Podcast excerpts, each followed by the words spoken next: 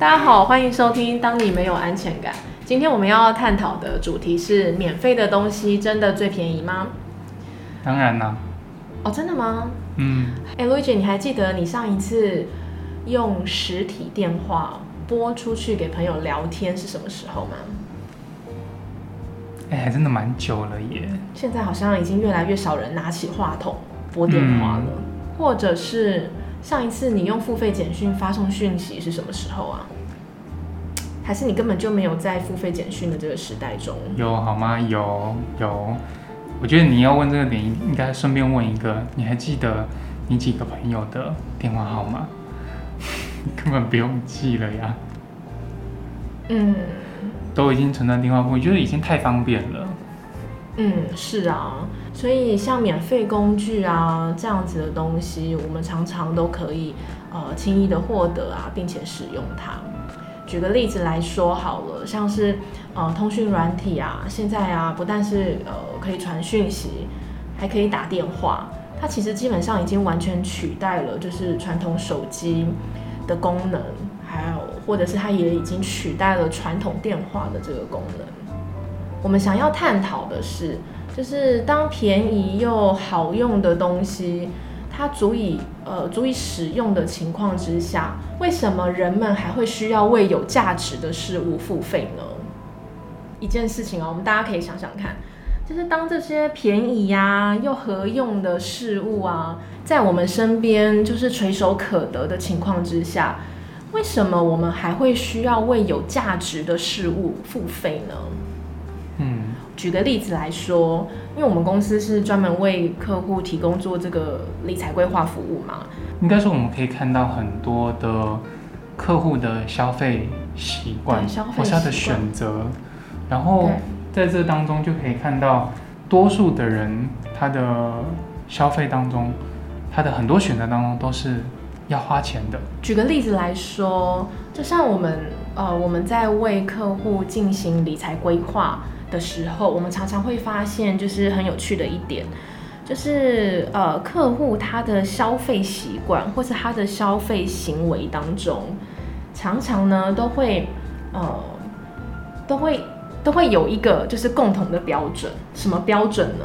他们会习惯去去评估这件事情，哎，他是不是不用钱的，或者是说，哎，他有没有给我免费试用？这个是不是哎快速又又方便，我很快可以看到结果的？去作为他们在评估一笔消费或是一笔投资的一个标准。而且是很优先的一个考量。对，是第一，就对，是非常优先的考量。我们常常会在想哦，就是这样子的状况，是不是很容易掉入消费迷思的这个陷阱呢？会不会有人不懂什么是消费迷思？对，我们来解释一下消费迷迷思是什么意思。消费迷思简单来说就是从千百万个选择当中，你终于做出了正确的那个选择。但是呢，你想想看，有没有什么东西，它就是过了几年之后，你就想，哎，我当初为什么会花钱买这个东西？我那时候为什么会决定要这样子花钱？嗯，同意，或者是习惯在消费的时候用 CP 值去评估这一笔消费划不划算。其实一个人啊，他身边所用的东西、所接触的东西，甚至是他手机里面的 App，其实或多或少都间接反映了他如何以金钱或时间换取他自己想要的资源。嗯，我觉得这很有道理耶。比如说，你想想看哦，呃，一些所谓提供免费试用、试听、免费试看一个月，或者是我们去卖场提供免费试吃，消费者他获得的背后是什么啊？一般人哪会想那么多？一般人想到的是什么？赚到，我有得吃哎、我有可以试用一个月，反正又不用，有些不用绑信用卡的，他可能就是想说，嗯，我就白看一个月啊，是我赚到。然后有三家都提供这个免费服务，他就认为他就免费看了三家，然后可能各看一个月。但是最后呢，这个服务商要提供给你的可能是什么？你可能原本是下班后你可能有其他事情安排，但现在呢，因为你要追最新的 on 档的戏剧，所以请问你很想看的时候，你的服务又到期了，怎么办？还好吧，一个月一百五、三百块，为了看到我想看的结局就买吧，应该钱不多，呃，满足自己想要的一个欲望。所以其实免费这件事情啊，有没有可能它或多或少都会改变了我们的习惯？就是呃，原本你没有这样子的习惯之后，但是因为你体验过了，你试过了，就像比较有名的美式卖场。其实你要进去的时候，你是需要付会员费的。有些人会觉得，反正没关系啊，我赚到了折扣，我超过我的会员费就好了。当然，每一种商业模式都有它适合或是他觉得好的考量。但是，如果你是抱持着去我要赚一笔，然后我要拿所谓的白吃的午餐的话，那这样子到底到最后赚到的是你还是商家呢？我觉得这个是。很多时候，我们在决定我们要怎么样消费我们的生活的时候，很常被忽略的一点，就是简单讲，就是惯性吧。你的生活习惯，就好比我们刚开始讨论的，你有想过，当你打一通电话，你看到就是呃，哎，电话费，好，假设这个账户的钱一块一块的消失，也太可怕。跟什么东西比呢？跟你讲多久都没有问题的网络电话。这两件事情比较起来，它的差别是什么？这个问男生应该还蛮有感的。虽然说以前人比较常用到就是电话卡，现在呃去军中的时候还是需要拿电话卡，需要真的有需要那么惊讶？就是你就军中现在还不能用手机？对我说，就是举一个现在大家还可能还可以有一些男生还体验得到的感觉，就是你就看着那个。珍贵的电话卡的一百块，一块一块的慢慢扣掉，然后你只有有限的时间里面可以拨出那通电话，你通常会打给谁？不外乎就是你身边重要的亲朋好友，对，告诉他们我还很好。所以其实那就是一个很具体的感觉，就是我今天在播出的这一通电话，它其实。我我很清楚他他要的功能是什么，其实就是传递，呃，我对家人之间的感觉嘛，我我有多在乎他们。可是就想哦，今天如果我们今天看直播的时候也是要一块一块的扣钱呢？你有没有想过，它可能是现在很难以想象的一个画面？现在都可以有人开着直播睡觉了，可能就比较可能就不会花这么多时间在看直播了。嗯，当然不是说。呃，看直播或是打免费的网络电话，它是好或不好，而是今天我们在做这么多的生活当中的大大小小的选择当中，其实有时候去考量它到底对我们的生活有没有价值，或是有没有帮助，其实不是只有考虑有没有付了真的钞票出去而已。感觉应该还有时间价值在里面，感觉。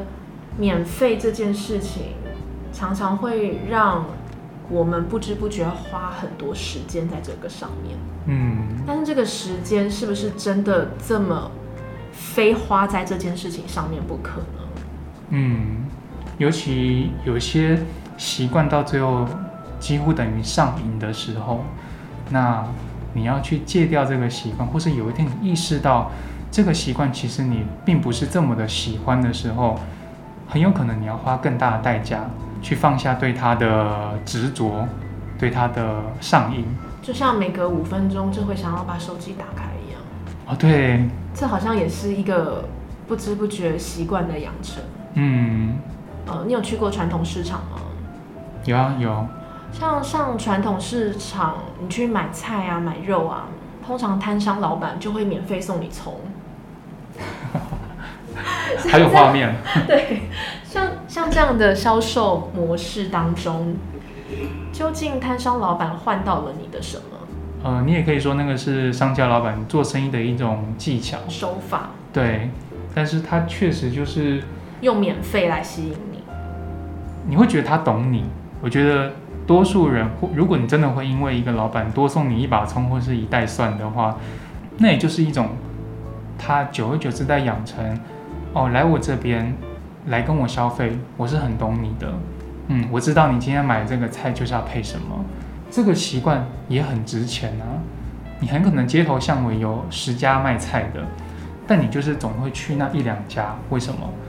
除了东西本身品质好不好之外，其实再多看的就是你的习惯会去哪一家消费。那为什么你会习惯去这一家消费？是不是这间的老板或是这一间的店员特别懂你花钱买这个要的是什么？所以其实免费这件事情，除了会让人家养成某一种特定的习惯之外，其实就感受上好像会让人家觉得赚到了，嗯，没错，赚到了钱，但是不一定赚到了时间欸。对，就好像呃，假设譬如说今天两个同样功能的 App，一个是免费的，但是有一堆有一堆广告，那另外一个 好烦哦，真的。另外一个对，就是你还要看完这些广告，然后你才可以使用它，或是我使用到一半，我要先看个五秒的广告，我才能够按掉略过广告。是，对，这也是浪费我的，就是很浪费时间的一件事情，但是它免费。另外一个呢，是它要收费，但是它的操作界面非常的干净舒适，嗯，简单好操作。这两个 App 比较起来，你会选择哪一种？这个我觉得多数人从一般的就是 App 下载的网站上面，还是看得出来，就是愿意为有价值，或是他认为心中呃他心中认为呃值得这个价值的功能付费的人，还是大有人在。可是多数的人其实还是会愿意为了免费这件事情将就了自己的习惯。或者是时间，将就了自己的时间。对，你就想，如果你看像你刚刚讲的，我执行一个动作，然后没多久就要看个五秒钟的广告，真的，就只能说是恼人。可是那为什么你还愿意接受？因为习惯被养成了。对，或是你会觉得，其实我这五秒钟没那么值钱。就是当我们被免费这件事情吸引上门的时候，那我们更在乎的是有没有可能是这件事情到底对我们有没有帮助或是价值呢？你同意吗？同意啊，那为什么很多人被免费吸引了之后，愿意付出自己的时间呢？然后还觉得自己赚到了？就刚刚说的，我觉得就是一种潜，嗯，也不是说潜意识，就是他习惯性当中认为，OK，呃，我就等这五秒的广告，我再跳过就好了，我不需要为了这件事情刻意的付费解决。没错，业者也有可能提供你付费解决的选项，但是通常这个时候我们就认为，嗯，算了，呃，我就挑我想看的就好了。用各式各样的方式去达成自己已经被养成的习惯。换句话说，就是有没有可能，就是一件事情它有没有帮助，或是它有没有价值，其实是用它是不是免费来作为一个筛选标准。对啊，没错。嗯，那这样子说，为了得到免费或者是优惠，你不拿金钱去交换商品，那你拿你是拿出什么作为交换？这应该大家都心有戚戚焉吧？就是你的个子啊，嗯，所以说嗯其实我们是拿了我们的个人资讯，呃，或者是说，哎，现在流行大数据分析嘛，像很多平台都在收集这些，哎，消费者的消费习惯啊、使用习惯啊，其实这些是值钱的耶。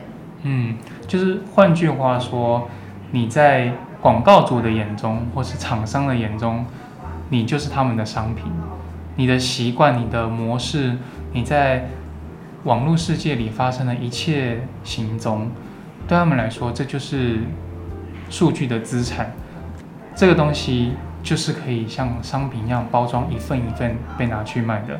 这样讲有没有就很具体？就是每一个人都每一个人的行为都被包装起来，就像一个一个一个的商品。对，所以很多时候你当然也可以说，哦，我不在乎啊，反正我眼不见为净。可是事实上就是，它在商人眼中是值钱的。你可以不在乎，你可以认为自己的只是这些消费轨迹被透露了无所谓，但是试想一下，这些资讯在别人眼中是这么有价值的一件事情，可是你却依然继续用金钱或是免费付费这件事来衡量它的话，是不是有一点就有点忽略像自己的价值吗？有点像是，就是我们我们愿意为了免费得到免费这件事情，让自己被包装成一种商品，然后被卖了也不知道。就像我们刚刚讲的，就是人和人之间的这个信任也是有价值的。像是你去传统市场买菜买肉，老板送葱，你就觉得说哦，他很懂我。或是你就想啊，有些人应该呃也都会有固定追踪的几个，比如说网红或是你喜欢的所谓的 KOL 吧。那这些你在支持他的过程当中，看起来我在进到任何有价付费的行为之前呢，看起来我就只是看看他的作品，看看他的影片。对于网红来说，他也是用了粉丝支持他的这件事情，成为他的影响力。那同样的，他也使用了粉丝的支持，还有信任，才让他可以得到，比如说厂商的青睐，甚至得到厂商的业配。所以其实某个程度上来说，一个人的信任，还有一个人的习惯，在另外一个人的眼中是真的非常有价值的，不然他不会成为厂商跟网红之间的利润。嗯，对，就是基本上我们的生活习惯啊，在商人的眼中都是有一定的价值的。不管你是譬如说一天一杯咖啡，一天嗯一包烟，你每天固定什么时候上网，你固定习惯看什么样的影片，就是在这些行为背后，它其实都是有利润的。嗯，对商人来说，只是我们不知道。那商人其实很聪明，他们抓住了我们在衡量事物，我们是用免费这个标准去评估，所以说我们他给了我们免费，让我们觉得我们赚到了。但是实际上，真正赚到的可能不是只有我们哦。嗯，或是你可以把它说很像是让利这件事情吧。厂商让出了一些看起来是他给予你的好处，他给予你的红利，但真的长期来说，有可能赚到的不是消费者。呃，再举个例子好了，像生活当中，大家其实这几年关于像是线上学习啊、自我进修这一块的网站或是服务也越来越多。你就想哦，我们以前在想要进修的时候，通常会是花钱花时间，可能去补习班，可能去进修部，你不太可能是在家里，然后从天而降获得了一堂免费让你看的课程，然后让你免费可以学习这个新技能。就想想看，有多少你曾经免费索取的，不论是文章、课程，各式各样的内容，你真的花时间把它看完了吗？还是可能看了五分钟、十分钟，就再也没有打开来过了？所以很多时候，我们考量我们的学习这件事情，也是一样掉入了他要不要花我的钱。有可能花钱了没效果，但是你没花钱，连一点效果都没有，但你只是活在想要这个也学，那个也学，这个免费的也要，那个免费的也不能忘记拿，所以到最后有没有效果，你自己也真的不太清楚。也就是说，其实免费这件事情啊，更容易引发我们的非理性消费。其实我们也常常遇到客户会对我们说：“哎、你们的理财规划服务要收费耶，那我我再去研究看看怎么理财好了，我自己去研究就好。”但是其实客户常忘了一个关键：自行理财不但会有人为盲点以外，还常常赔了时间，而这个时间往往就是价值所在。哦，这个这个案例还蛮深刻的，就是有些客户他就会说，嗯，我再自己试试看。于是你真的过了一年后再去关心他，嘿，你最近呃财务的状况还好吗？他大概可能就会尴尬的跟你讲说，还还可以啦，只是这个时候理由和惯性就出来了，因为一个人的惯性，你想一个人活了三十年、四十年，有很多的习惯早就已经定型了，有很多事不做，你一天不做，你就会觉得浑身不对劲，更何况是理财的行为。如果你过去三十三十年、四十年都是这样子的习惯，甚至你的家庭是给你这样子的金钱观念的话，你要怎么在一朝一夕的时间内说变就变？所以其实有的时候免费并不是问题，你在看待一件事物，它的价值是真的免费就好吗？免费的决策也好，付费的决策也好，到底回过头来赚到的是你还是别人呢？或者是说，我们为了得到免费这件事情，我们改变了多少的行为或是习惯呢？今天的节目我们就讨论到这边，谢谢大家的收听，拜拜。拜拜。